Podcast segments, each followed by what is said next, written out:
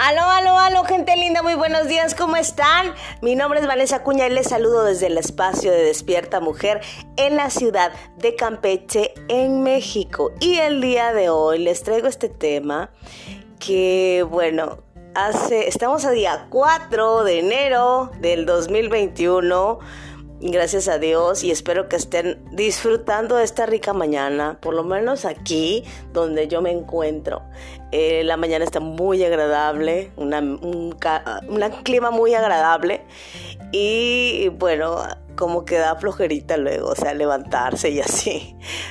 Pero bueno, el tema está en que hace algunos días nos tragamos 12 uvas y nos eh, dispusimos a tomar 12 propósitos o 12 metas para este año 2021. Yo sé que algunos de ustedes ya las están cumpliendo, ya están sobre el camino, pero ¿qué pasa en el transcurso del mes?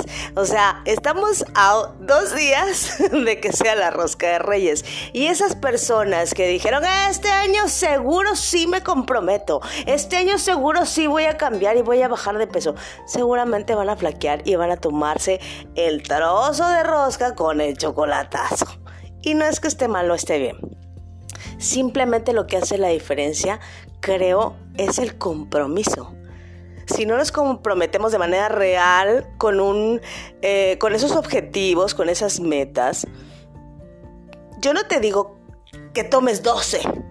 Yo hace tiempo dejé de comprometerme con 12 propósitos porque para la mente es demasiado, es abrumador y es agotador y entonces es mucho más fácil que claudiques, es mucho más fácil que, que dejes las cosas a medias o que digas ya el año que sigue lo haré.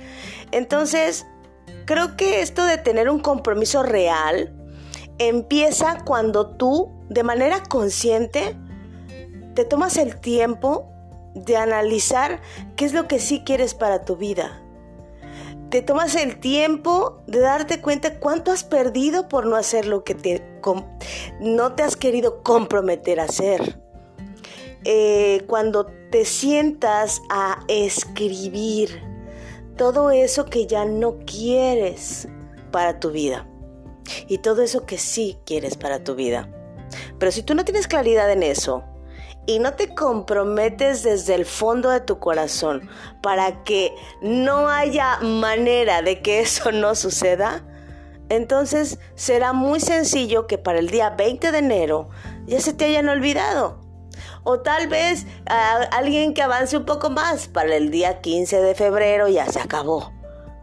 Porque simplemente entiendo que esto del compromiso por lo menos de manera personal, en algún momento era una palabra que me generaba tanto miedo. Más que nada porque me daba miedo de no poder lograrlo o me daba miedo de quedar mal con las personas que quería. Y puedo entender que comprometerse con alcanzar un objetivo tiene detrás demasiados miedos, demasiadas excusas, precisamente porque no es sencillo comprometerse. De tus 12 deseos, de tus 12 metas, de tus 12 propósitos, escoge tres. Aún estamos a tiempo.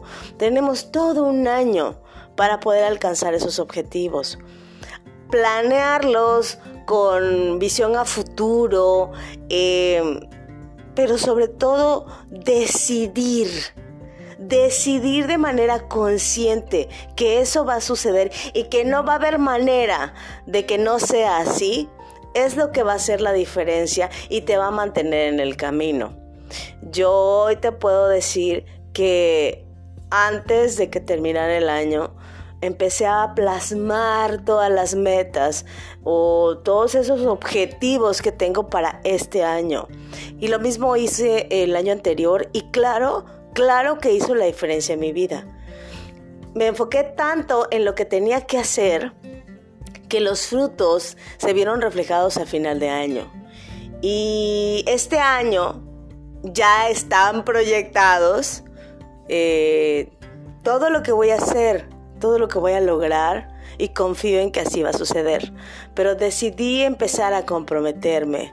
A pesar del miedo de a lo mejor no poder lograrlo, eh, también entendí que no pasa nada si no lo logras. Estoy disfrutando ese proceso. Eh, a pesar del miedo de que las cosas no salgan como yo deseaba, no pasa nada, estoy aprendiendo a disfrutar de ese proceso. Pero decidí comprometerse, comprometerme porque el compromiso, la decisión se toma en fracción de segundos.